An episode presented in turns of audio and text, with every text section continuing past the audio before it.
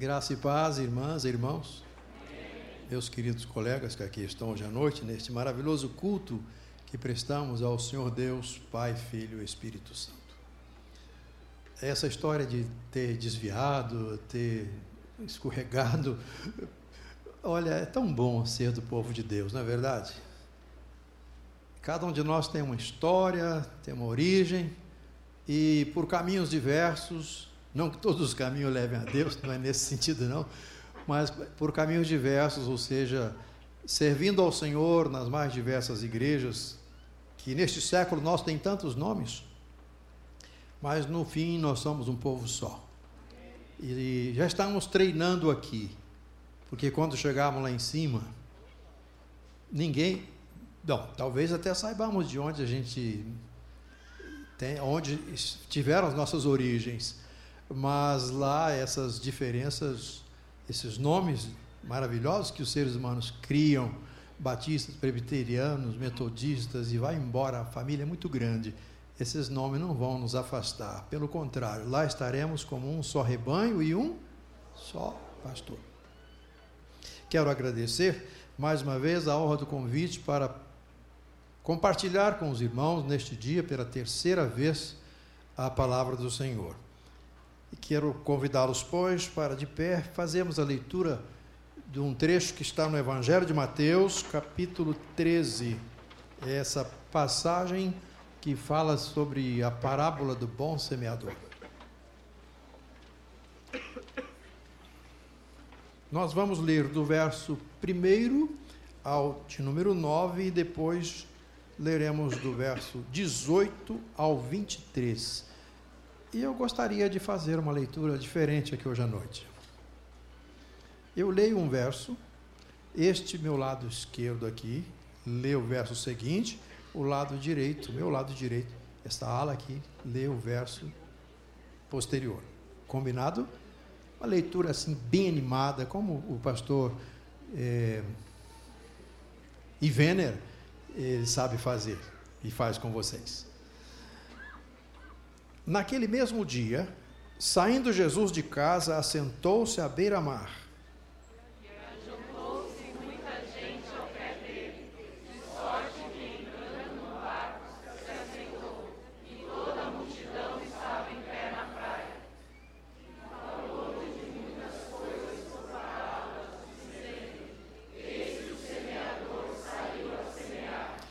Ao semear, uma parte caiu à beira do caminho, e vindo as aves, a comeram.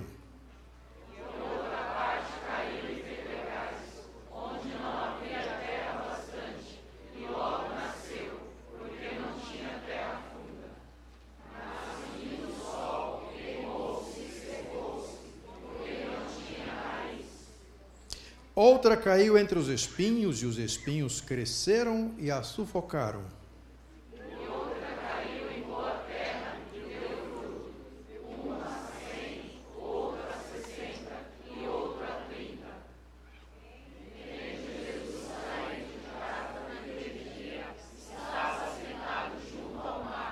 Vamos.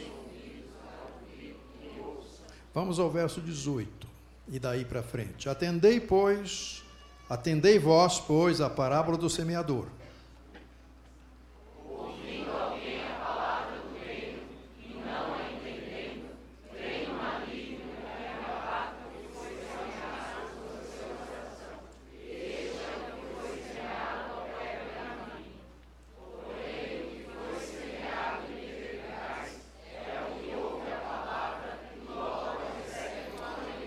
mas não tem raiz em si mesmo, sendo antes de pouca duração. Ele chegando à angústia ou à perseguição por causa da palavra, logo se escandaliza.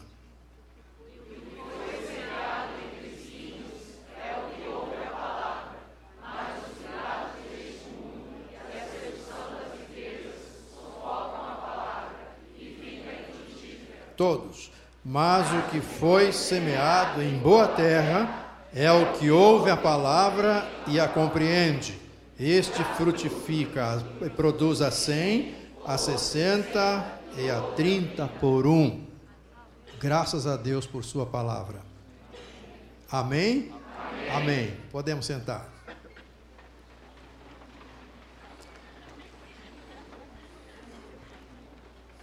Eu me encontrava numa rodovia no centro-oeste do nosso Brasil, aquele trecho para quem conhece, que vem de Uruaçu em direção a Brasília. Parei-me num restaurante à beira da estrada para almoçar, descansar um pouquinho e seguir viagem de Goianésia para Brasília. E no restaurante, na hora de fazermos os pagamentos, eu vi que havia um, um senhor bem forte, com uma camisa com vários dizeres, e na parte de trás estava escrito: Segunda Igreja Batista de Iuna. Dava um telefone e fazia menção a um trabalho com casais. Quem está acostumado a viajar, principalmente de carro, às vezes gosta de encontrar um companheiro para conversar numa dessas paradas, num restaurante, numa lanchonete ou num posto de gasolina e tal. Eu me animei, me aproximei daquele senhor, toquei assim, de leve, no ombro dele, ele olhou para mim e eu disse: O senhor é evangélico ou só a camisa que é evangélica? Aí ele falou: Não, é a camisa e eu também, eu sou evangélico. Falei: Então você é lá da minha terra, do estado do Espírito Santo, é isso? Cidade Una? Perfeitamente. E o senhor de onde é? Eu digo: Eu sou de Alegre, trabalho aqui no Centro-Oeste. Alegre é uma cidade do Espírito Santo trabalho aqui no Centro-Oeste. Estou muito feliz em encontrar um irmão conterrâneo, um irmão de fé aqui nesta manhã. E começamos então ali a compartilhar um pouquinho e rapidamente, porque tínhamos que sair, tínhamos que tomar a estrada novamente. E naquele compartilhamento ele me falou da sua igreja, o trabalho que fazia com casais e tudo, e, depois ele se voltou para si mesmo, o trabalho que ele fazia, dizendo: Olha, eu viajo, eu sou caminhoneiro profissional e em todas as minhas viagens, nos postos de gasolina, no, nos postos de pedagem e em todo lugar onde eu paro, onde eu entrego as encomendas, eu chego e evangelizo. E sabe como é que eu evangelizo? Falei, eu não sei, mas eu quero saber. Olha, eu tenho um folheto. Apresento esse folheto à pessoa e lhe pergunto: alguém já lhe falou hoje pela, pela primeira vez que Jesus ama você? E falei depois. Bom, depois eu entrego o folheto. E se a pessoa abrir espaço, eu converso mais um pouco, oro por ela e faço o evangelismo pessoal mais completo. Mas o que eu não abro mão é de chegar e perguntar: alguém já falou para você hoje que Jesus ama você? Aí ele me apontou com a mão apontou com a mão para uma pequena árvore do outro lado da estrada, sob a qual havia uns banquinhos de madeira, e atrás daquela árvore havia um, um mini restaurante. E ele me disse: aqui, na, ali naquela árvore, eu cheguei uma vez para um casal e fiz essa pergunta: alguém já falou para vocês hoje que Jesus ama vocês? E o casal falou: não. Falou: então eu quero falar. E aí falou de Jesus a conversa se estendeu até o ponto em que o casal, uma vez esclarecido, tomou a decisão de aceitar a Jesus debaixo daquela, daquela árvore, reverendo. E chorava, os dois choravam. E eu pude orar por eles ali, apresentá-los ao Senhor. Nosso irmão Ademir, esse é o nome dele, ele estava muito emocionado. E ele dizia: É, é um trabalho que eu gosto de fazer. Seguimos em direção ao, ao seu caminhão. Ele me disse: Agora eu estou preocupado porque eu só tenho um folheto. Todos os meus folhetos que eu trouxe desde Una, eu já os distribuí todos. Só tenho um folheto. Eu estou preocupado porque eu vou viajar muito, vou encontrar muita gente ainda pelo caminho, mas eu só tenho um folheto. Será que o senhor conseguiria, com a sua igreja, enviar folhetos para mim? Eu dou meu endereço e tudo, porque esse é um trabalho que eu não quero parar de fazer nunca. Está bem, irmão Ademir. Falou, agora tem uma coisa. E eu lhe perguntei, todo mundo a quem o senhor aborda é receptivo? Ele falou, não. Eu já abordei uma pessoa uma vez que olhou bem para mim e quando eu lhe perguntei, alguém já lhe falou hoje que Jesus ama você? Essa pessoa foi muito ríspida e disse: Eu não quero saber desse assunto. Falei, não, calma, eu só estou perguntando. Ele nem terminou novamente a frase, a pessoa disse, não quero saber desse assunto e final de papo. Falei, ah, irmão Edemir, então nem sempre a semente cai num bom, num bom terreno, não é verdade? Ele falou, é verdade. mas eu não vou parar de levar o folheto a todas as pessoas que eu encontrar nos postos de gasolina, onde se paga pedágio, onde meu caminhão parar, que tiver alguém, eu quero chegar e perguntar: alguém já falou para você hoje que Jesus ama você? Meus irmãos, a parábola do semeador é uma riqueza. E ela coloca diante de nós exatamente isso: um cenário dentro do qual há pessoas que recepcionam bem, acolhem bem a palavra do Senhor, e há pessoas que não acolhem a palavra do Senhor é, de maneira tão assim aberta, e há aquelas que acolhem com restrição.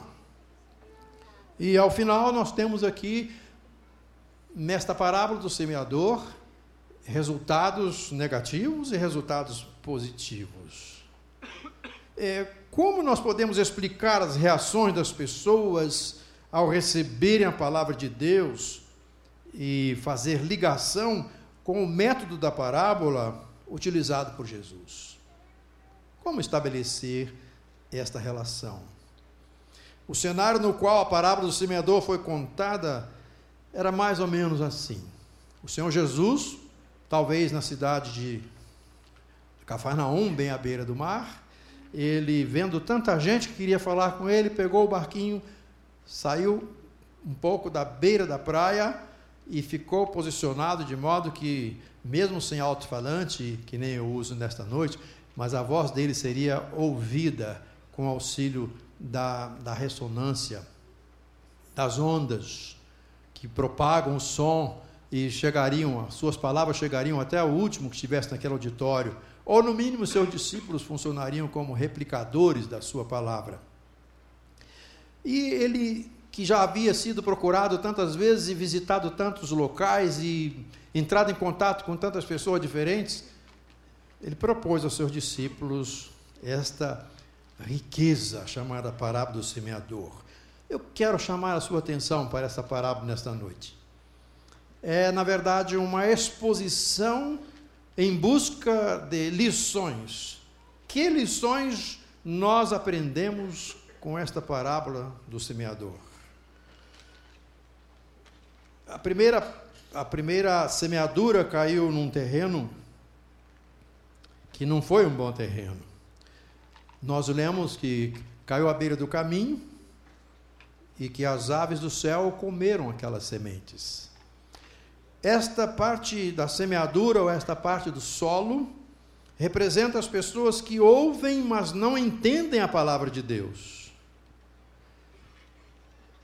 E por que não entendem a palavra de Deus? Não entendem a palavra de Deus porque entre essas pessoas e a palavra de Deus existem fatores que interferem no processo de comunicação entre o semeador e a semente, o pregador e a palavra. Os evangelistas são claros, eles dizem que essas pessoas ouvem, mas não entendem. E para aqueles que amam estudar a, o processo de comunicação entre os seres humanos, nós estamos aqui diante de um caso típico em que há a presença de ruídos, ruídos que não permitem ao ouvinte captar a mensagem, decodificar essa mensagem e se apropriar dessa mensagem.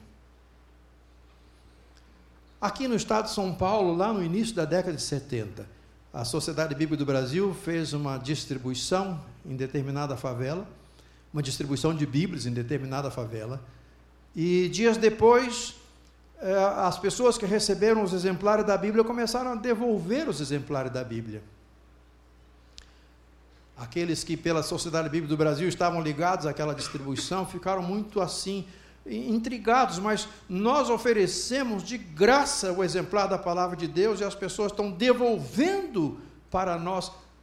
Ora, isso não é uma coisa tão simples, então foram pesquisar, foram perguntar às pessoas que estavam devolvendo a Bíblia por que você está devolvendo a Bíblia. Você ganhou a Bíblia de presente um presente da Sociedade Bíblica do Brasil, para você conhecer a palavra de Deus, crescer espiritualmente e tudo. Sabem qual foi a resposta? A resposta foi: Estamos devolvendo a palavra de Deus, a Bíblia Sagrada, porque nós não entendemos o que está escrito na Bíblia Sagrada. Os responsáveis por todo aquele trabalho de tradução, impressão, divulgação da Bíblia que nossa querida Sociedade Bíblica do Brasil tem, eles se debruçaram sobre um projeto, intrigados, motivados por essa questão. As pessoas estão recebendo a palavra de Deus, mas não entendem a palavra de Deus. Ah, sim, aqui há um problema. Problema de tradução, um problema de código linguístico. Há um registro, o registro que é adotado na tradução da Bíblia, lá no início da década de 70, não era um registro, um nível de fácil acesso para as pessoas semi-analfabetas ou com pouco grau de escolaridade. Foi feita uma pesquisa, então, e chegou-se à conclusão que os vocábulos da Bíblia, ou as palavras diferentes que estão na Bíblia daquela época, a Bíblia erudita, no registro erudito, eles iam de 8 mil a mais vocábulos, e que o povo de baixa escolaridade chegava no máximo a 3 mil vocábulos diferentes. Então, de fato, estavam devolvendo a palavra do Senhor porque não estavam entendendo a palavra do Senhor. Esta, a meu ver, é uma questão fundamental ligada a este primeiro tipo de solo. Pessoas que ouvem, mas não entendem. E cabe ao evangelista, cabe ao semeador, cabe à igreja pesquisar. Por que, que aquela pessoa a quem oferecemos o exemplar da palavra do Senhor não consegue ler e, se consegue ler, não consegue entender. É um problema de língua portuguesa, é um problema de vocabulário, é leitura e interpretação de texto. É por aí que nós temos que caminhar com essa pessoa para que ela chegue lá onde precisa chegar, que é a compreensão do significado do texto. E por causa daquela experiência na referida favela, a Sociedade Bíblica do Brasil, então, resolveu traduzir para um português mais simples e depois editar, publicar e divulgar o que se chamou a, o Novo Testamento na linguagem de hoje, lançado, se memória não me trai, em 1973, na sua primeira edição. Para quê? Para que as pessoas de baixo grau de escolaridade pudessem e possam acessar a palavra do Senhor, ler a palavra do Senhor e compreender a palavra do Senhor. Mas além desta questão da comunicação, que é fundamental aqui, da dificuldade de compreensão da mensagem por uma questão de escolaridade, nós temos ainda outros motivos. São corações, são pessoas que estão sob influências religiosas ou filosóficas contrárias ao Evangelho, um terreno muito batido às vezes são pessoas fanáticas, e fanáticas de tal modo, num posicionamento contrário ao amor de Deus, à palavra de Deus, ao Evangelho do Senhor Jesus, fanáticas de tal modo que suas mentes, seus corações são impenetráveis, não há acesso, estão fechadas, hermeticamente fechadas. Há aquelas que, porque sofreram muitas injustiças na vida, também se fecham se fecham dizendo: Eu não posso ouvir um evangelho que fala de um Deus de amor quando no mundo tem tantas guerras, tanta fome, tanta violência. Onde está esse Deus de amor? Há aquelas que também, por causa da influência e vigilância constante do diabo, estão fechadas. Satanás ele é especialista em fechar as portas das mentes e dos corações para a palavra de Deus. E há, então, nesse primeiro tipo de solo, esse tipo de caracterização do terreno. E podemos incluir aí, como diz um dos evangelistas, Jesus falou que Satanás, não querendo que tais pessoas se convertam, ele endurece seus corações. E aqui os evangelistas me chamam a atenção, porque quando o próprio inferno se arregimenta para trabalhar no sentido de não permitir que determinada pessoa ouça, compreenda e aceite o Evangelho, é porque se trata de uma pessoa muito importante, que está numa situação estratégica, que está num posicionamento social razoavelmente bom. E o diabo sabe que se aquela pessoa se converter, eh, será um agente do reino de Deus que vai causar muitos estragos ao inferno. Por isso, então, Satanás se sente no direito de desenvolver um trabalho muito bem feito, de modo a impedir que essas pessoas que têm brechas favoráveis endureçam cada vez mais seus corações, não recebam a palavra de Deus, para que não se convertam. São pessoas que se tornam um terreno favorável à ação sequestradora desenvolvida pelo demônio, a ação sequestradora de sequestro da semente que foi semeada. E se assim Satanás faz, ele impede, como disse, a salvação dessas pessoas. O resultado dessa semeadura ah, não foi positivo. O semeador, nesse caso, corre o risco de perder seu trabalho e perder suas sementes. O que fazer então? Parar de semear? Jamais. Independentemente dos resultados, pesa sobre nós a delegação do Senhor Jesus Cristo, que disse: Ide por todo mundo e pregar o Evangelho a toda criatura. O que fazer então? Precisamos fazer uma espécie de análise de solo. Isso significa precisamos de discernir o terreno onde queremos plantar a semente do Evangelho. E aí, identificar e remover os obstáculos à recepção e à ação da palavra de Deus na vida da pessoa que nós queremos ganhar para Jesus. Não é um trabalho simples. Este é o tipo de ser humano mais difícil de ser evangelizado. Mas nem por isso vamos recuar. O amor de Deus nos move nós vamos discernir em oração. Aqui é um campo de discernimento espiritual. E com auxílio do Espírito Santo, nós vamos afugentar as influências de Satanás sobre aquela pessoa e vamos ter oportunidade, em algum momento, de ministrar-lhe uma palavra adequada ao seu coração, à sua mente, à sua vida, para que ela tenha como que pelo menos uma fresta de luz, abra os seus olhos, enxergue o grande amor de, de Deus em Cristo e possa dizer: Não, eu também quero aceitar esta palavra da salvação. O segundo tipo de terreno, meus irmãos, é aquele cheio de pedras. Neste ano eu tive o privilégio de visitar com a minha esposa e caminhar bastante lá no interior de Goiás, na Serra dos Pirineus. Eu não sei quantos aqui já foram à Serra dos Pirineus. É muita pedra. É muito terreno. E eu fiquei a contemplar aquelas paisagens em morros até de baixa, de, de, de baixa altitude, mas montanhas pequenas, uma cachoeirinha aqui, outra acolá, uma vegetação baixa, não via árvore frutífera, mas via pedras, sempre pedras, sempre pedras.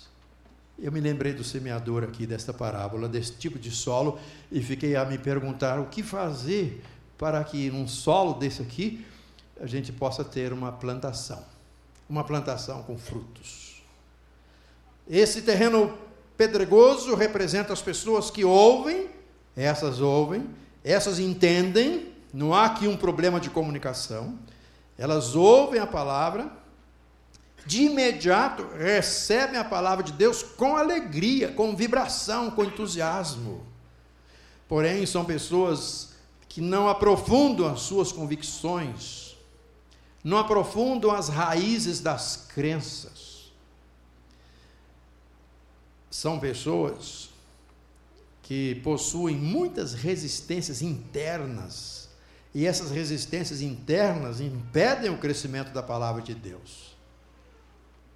Não diria que são incrédulas, mas elas têm resistências internas. É um terreno cheio de pedras, dificuldades, embaraços, impedimentos e o evangelho começa a penetrar, mas tem uma pedra aqui que não deixa mais adiante.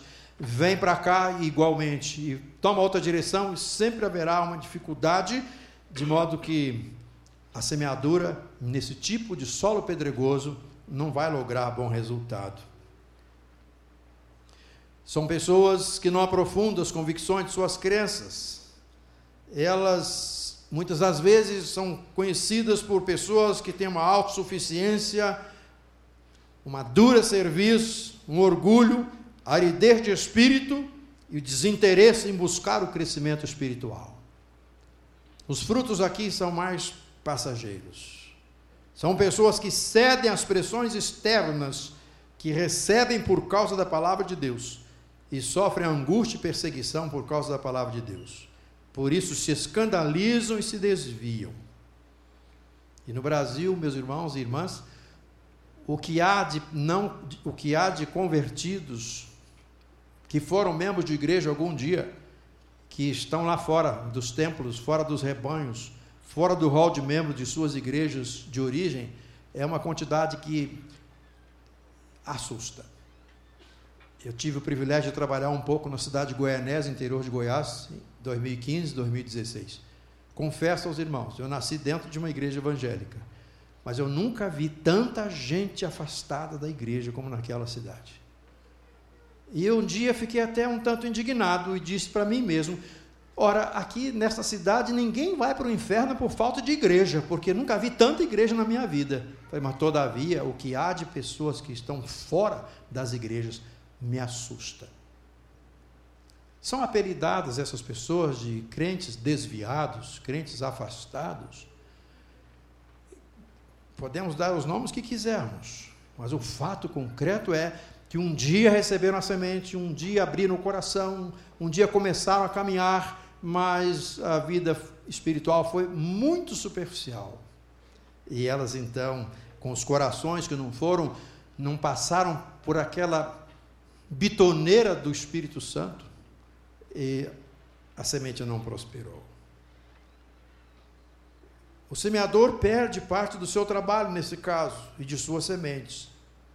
Os resultados são temporãos. O que fazer? A semelhança do primeiro tipo de solo, é prudente que o semeador também faça uma análise desse tipo de solo. E mais uma vez vai precisar de, da ajuda do Espírito Santo para fazer essa análise mais do ponto de vista espiritual. É na oração, é no jejum, é na dependência do Espírito Santo para analisar aquele tipo de solo, conhecer aquele solo e saber o que é para fazer para conseguir remover os obstáculos, remover os óbices, as dificuldades que impedem aquela pessoa a crescer espiritualmente. É acreditada a Stott uma afirmação muito apropriada para este momento. Na América Latina, a crença é superficial. Hoje, ao contrário de anos atrás, é difícil ter uma pessoa que não tem uma Bíblia. Mas no meu tempo de criança, não bastava ter a Bíblia, mas na escola dominical nós éramos treinados para recitar a Bíblia, recitar versículos da Bíblia. Tinha um momento próprio em que cada menininho menininha podia recitar o versículo. O Senhor é o meu pastor e nada me faltará. Esse era campeão. Seguiam outros versículos. À medida que crescíamos, íamos aprendendo um pouco mais do que um versículo, que a Bíblia tem 66 livros. O cânon sagrado para a igreja cristã protestante tem 66 livros. O Velho Testamento tem tantos livros, o Novo Testamento, tantos livros.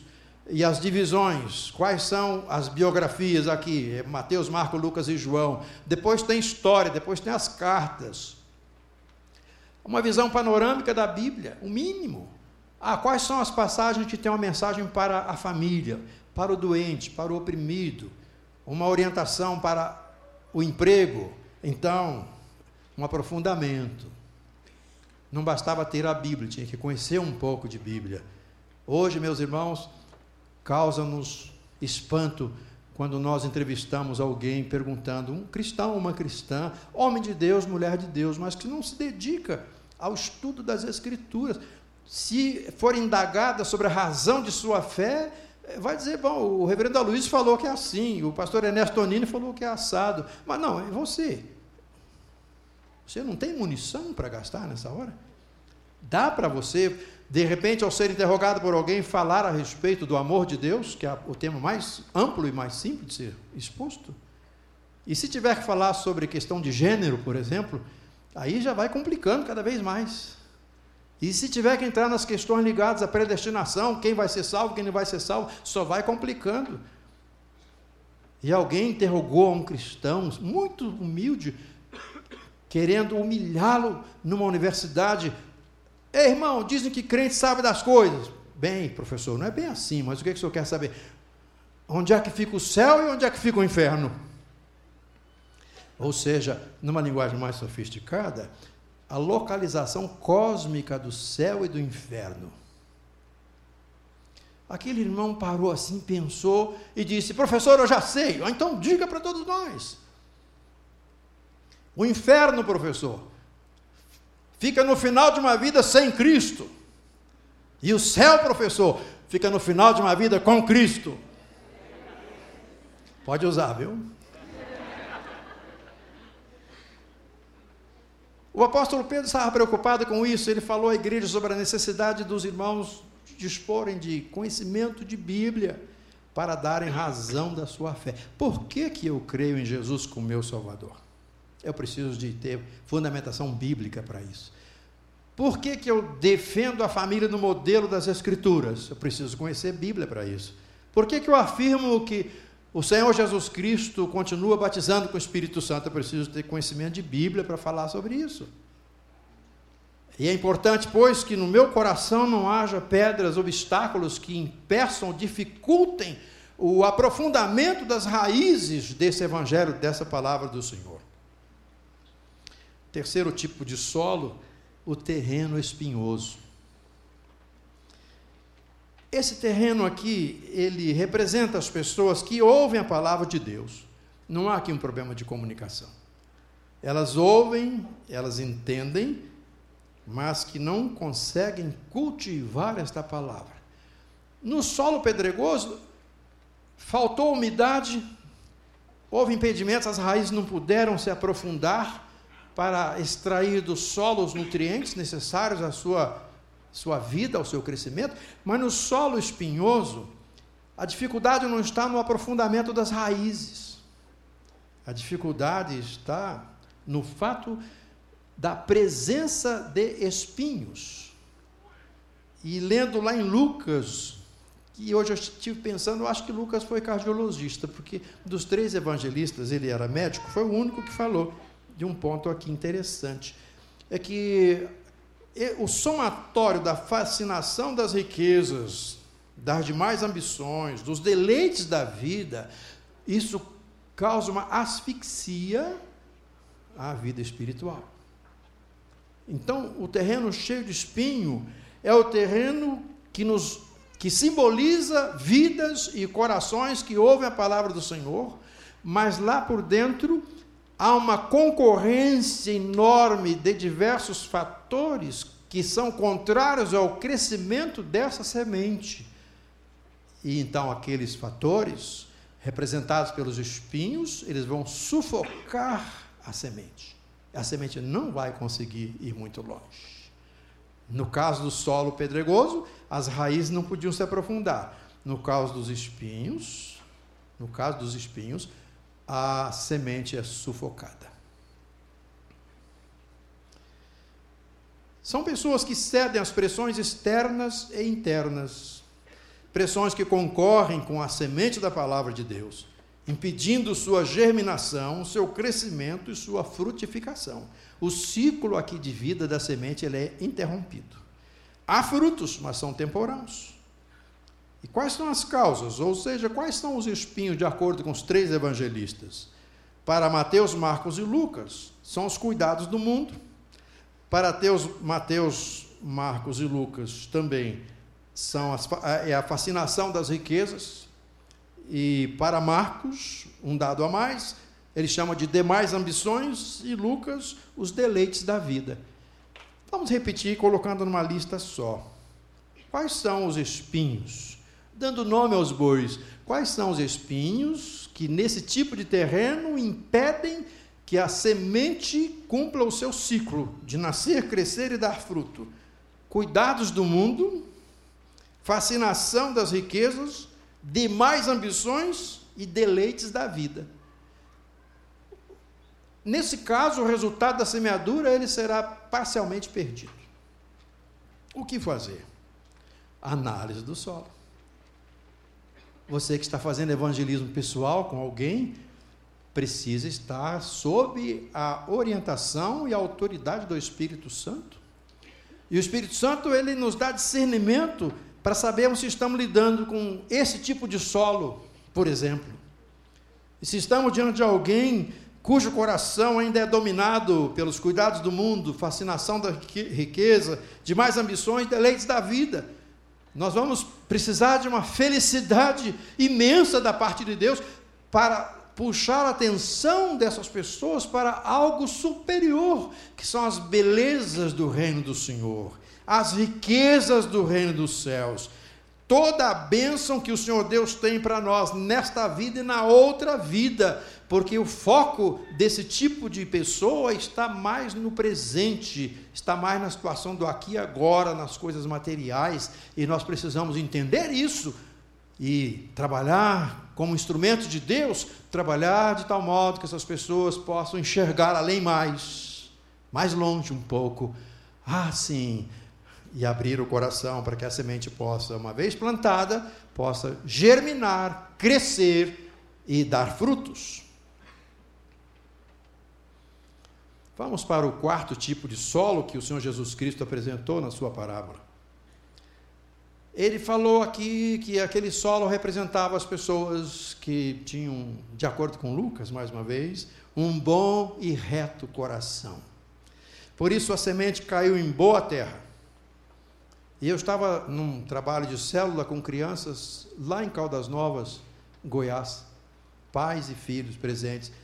Eu resolvi naquele dia falar sobre essa parábola e levei umas sementes de, de milho, uns caroços de milho, e como a reunião era no quintal, à medida que eu fui lendo o texto e fui explicando, eu fui jogando um pouco de semente de milho. Joguei semente de milho na calçada e falei, ali não dá para crescer, não é, pessoal? É, realmente ali não, vai morrer a semente.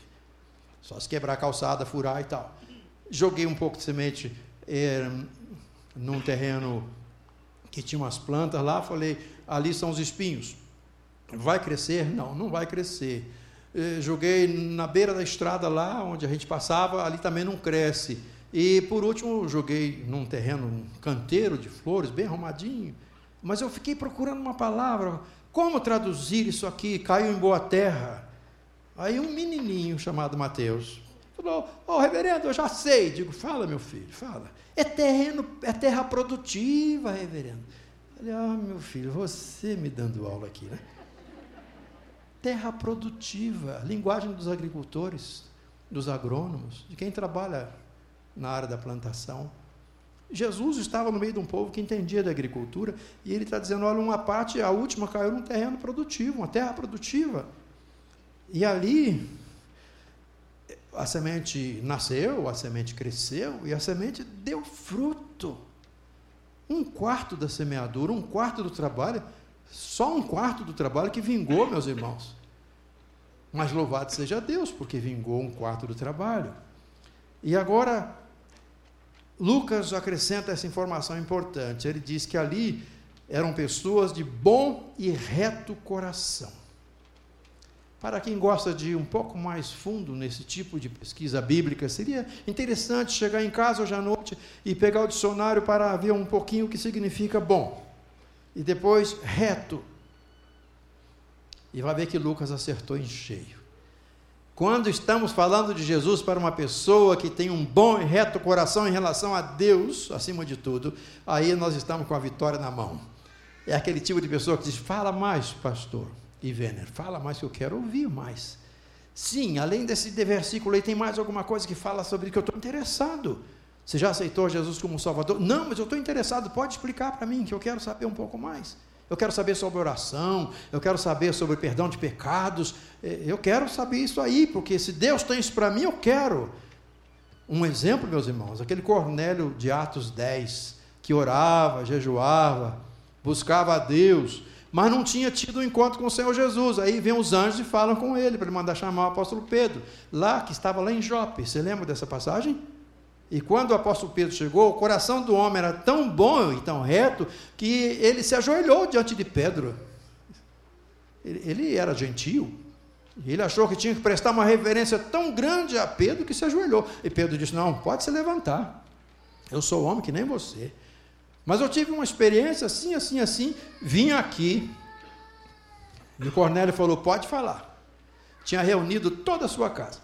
Pode falar que nós estamos aqui para ouvir o que é que Deus tem para a gente.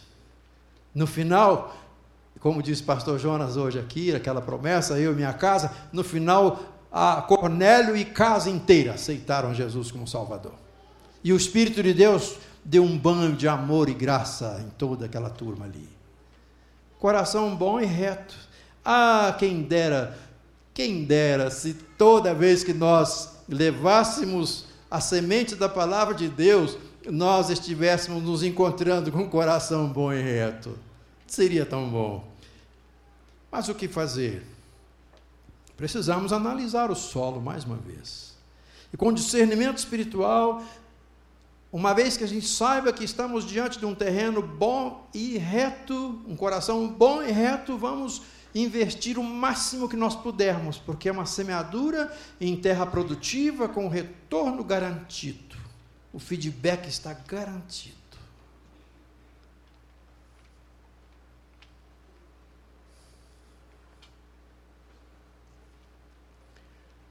Gosto muito de um autor americano, John Mackay, que em sua obra intitulada Eu, porém, vos digo, ele comenta esta parábola e chega neste ponto aqui, em que os evangelistas falam que ah, aquelas sementes produziram 60 por 1, 30 por 1, 100 por 1. E quantas vezes a gente fica intrigado com esse tipo de, de, de percentual, né? Por que, que nem todos produziram 100%? John Mackay nos dá umas ideias interessantes. Ora, se alguém é um terreno produtivo, uma terra produtiva e aceita Jesus na pequena infância, como este garoto, tem a vida toda para produzir para Jesus, tem 100%.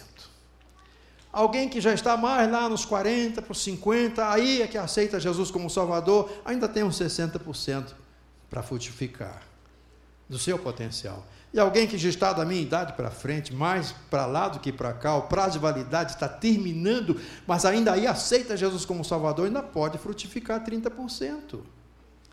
Seu potencial do ponto de vista de Macai, o potencial de produção de cada um a partir da faixa etária em que se encontra. Mas tem uma outra maneira de nós aplicarmos também este raciocínio aqui de Jesus. Uma pessoa pode ter bom e reto coração, a pessoa aceitou a Jesus como Salvador, está propensa a fazer tudo o que for preciso para crescer, mas não dedica o tempo necessário ela não investe no seu crescimento, não investe 100%. Então não há como frutificar 100%. Não investe 60%, não investe 30%. Ou seja, invertendo o raciocínio, a pessoa investe 100%, vai crescer muito. Investe 60%, vai crescer razoavelmente bem. Investe só 30% de tempo, de dedicação, só vai crescer, só vai reproduzir 30%. Os meus irmãos e irmãs Estão de acordo comigo? Por que, que às vezes a gente se surpreende, olha, aquela pessoa se converteu um dia desses, eu vi o batismo dela recentemente, ou oh, mas já está lá naquele ministério, lá na frente, já foi para o campo como missionário, já está pastoreando. Vamos pesquisar. Vamos chegar à conclusão que aquela pessoa investiu 100% de atenção, 100% de seus recursos, do seu interesse porque ela resolveu crescer. Mas outras estão caminhando já um bom tempo e cresceram um pouco. Poderiam estar lá na frente, mas não estão. E outras estão mais atrás ainda. Quando Paulo escreve, se é que foi ele o autor, aos Hebreus, ele diz: tem gente aí que já era para estar recebendo comida sólida, mas não é possível ainda não. Tem que ser leitinho. Leitinho. Leitinho na minha tradução. Lá é só leite mesmo crescimento espiritual. Vamos concluir. Que tipo de terreno ou de solo eu estou evangelizando? Estou falando de uma igreja que evangeliza, graças a Deus. A pessoa que você está evangelizando lá na célula, ou no seu trabalho, junto a, me parece que três, né? o evangelismo mais pessoal. Oi? Oi, Cost. Yes. Ah, piorou. A pessoa que você está evangelizando segundo os métodos adotados, essa palavra que o pastor Ivene falou. Que tipo de solo é essa pessoa? Se é aquele solo batido, beira do caminho, vai lhe dar muito trabalho. Tem que levar a bitoneira lá para detonar terreno e no pedregoso a mesma coisa. No espinhoso você vai ter que fazer uma garimpagem ali, sanear o meio de campo vai dar trabalho, mas não é para desistir.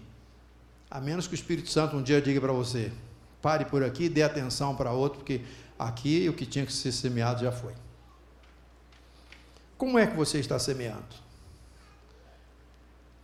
O método da evangelização. Como é que você está semeando? Que resultados você está colhendo?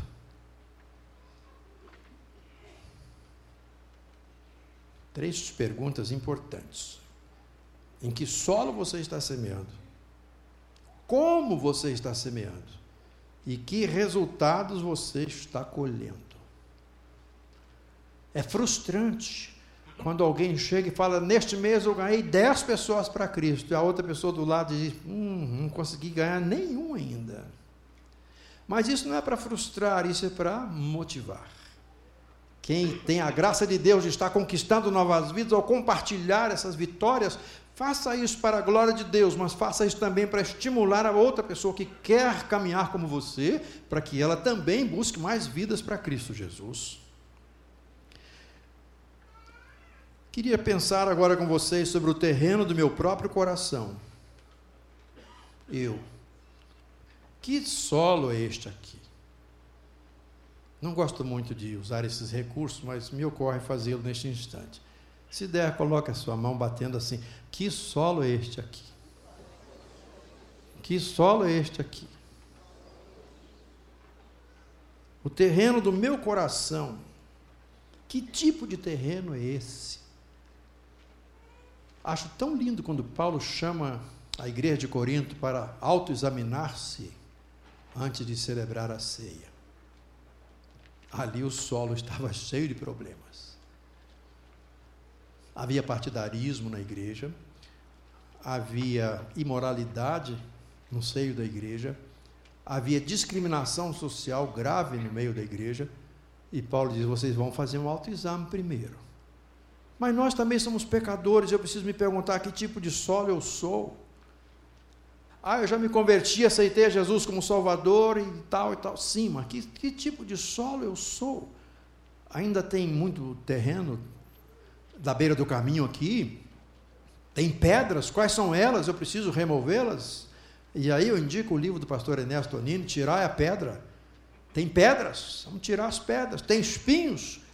Interesses, os deleites da vida, os cuidados do mundo, etc., estão me puxando mais do que as motivações do reino, que tipo de, de solo eu sou? Ou eu sou aquele solo que, segundo Lucas, é um coração bom e reto? Como eu estou lidando comigo mesmo nessa em relação ao meu crescimento? Como eu lido comigo mesmo ou comigo mesma no tocante à frutificação da palavra de Deus em minha vida?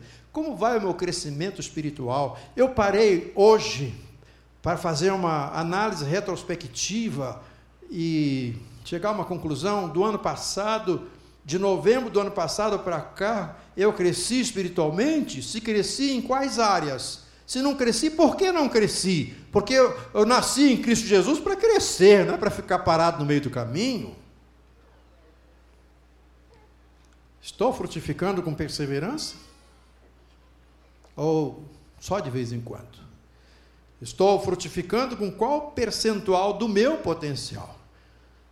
Estou me dedicando 100% à leitura da palavra, ou seja, sempre que posso estou lendo a Bíblia, sendo que posso estou orando, sempre que posso estou presente nas atividades coletivas da igreja, sempre que posso estou fazendo uma visita a alguém que precisa de mim, Sempre que posso, eu estou desempenhando, e quando não posso e é necessário, eu abro mão de alguma situação para poder atender o chamado de Deus e ser bênção na vida de alguém, ou eu estou acomodado?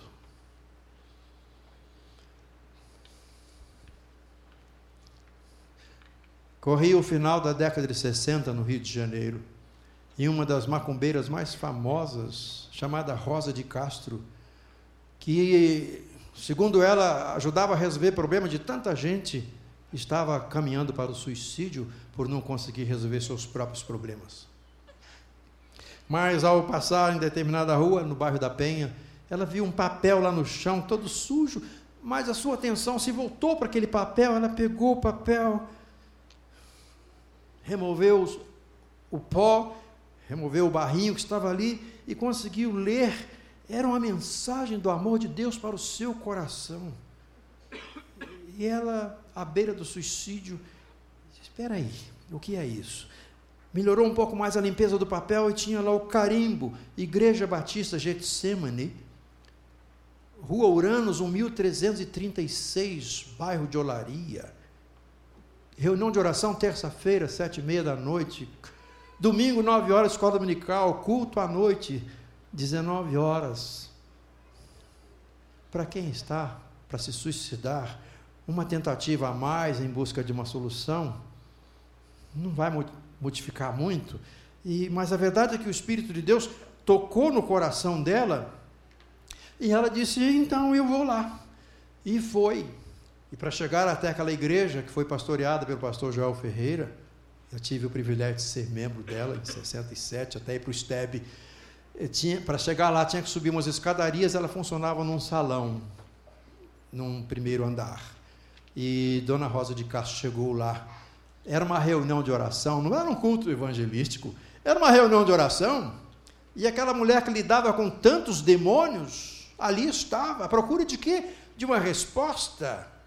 E naquela noite, o Espírito de Deus trabalhou de tal maneira na vida dela que ela entregou o seu coração para Jesus. Recebeu a oração da igreja, foi liberta pelo poder do Senhor Jesus Cristo. E quando chegou em sua casa naquela noite, segundo o seu testemunho, ela disse ao seu marido: Hoje eu aceitei a Jesus Cristo como meu salvador pessoal. Se você quiser tomar a mesma decisão, vamos juntos. Senão a porta da casa está aberta, pode ir embora.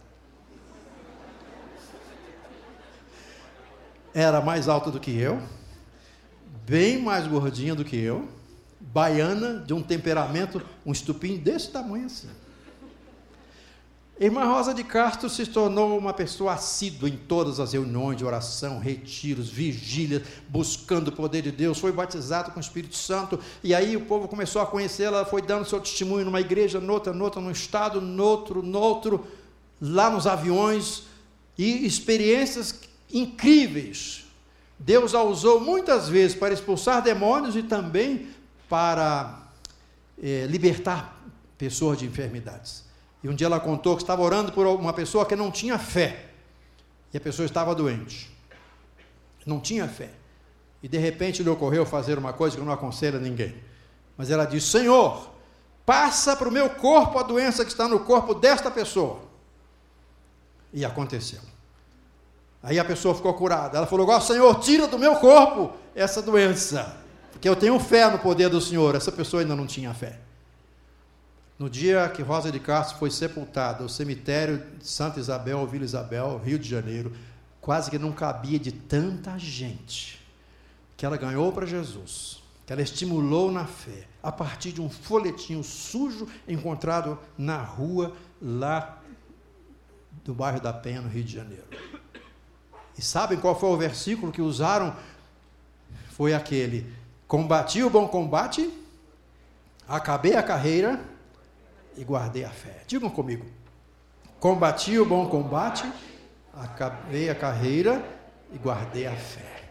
Não era pastora, era uma leiga, mas um instrumento nas mãos de Deus, que preferiu, como um terreno bom e reto, investir 100%, e mesmo já idosa, cresceu tanto que ganhou centenas, talvez milhares de vidas para o reino de nosso Senhor e Salvador Jesus Cristo.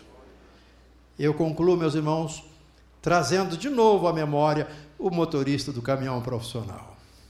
Irmão Ademir dizendo para mim: Reverendo, eu só tenho um folheto. Eu preciso de mais folhetos. Eu só tenho um folheto.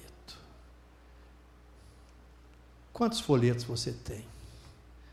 O que, que nós podemos fazer junto aos taxistas, aos que trabalham no Uber, aos motoristas de ônibus, aos caminhoneiros?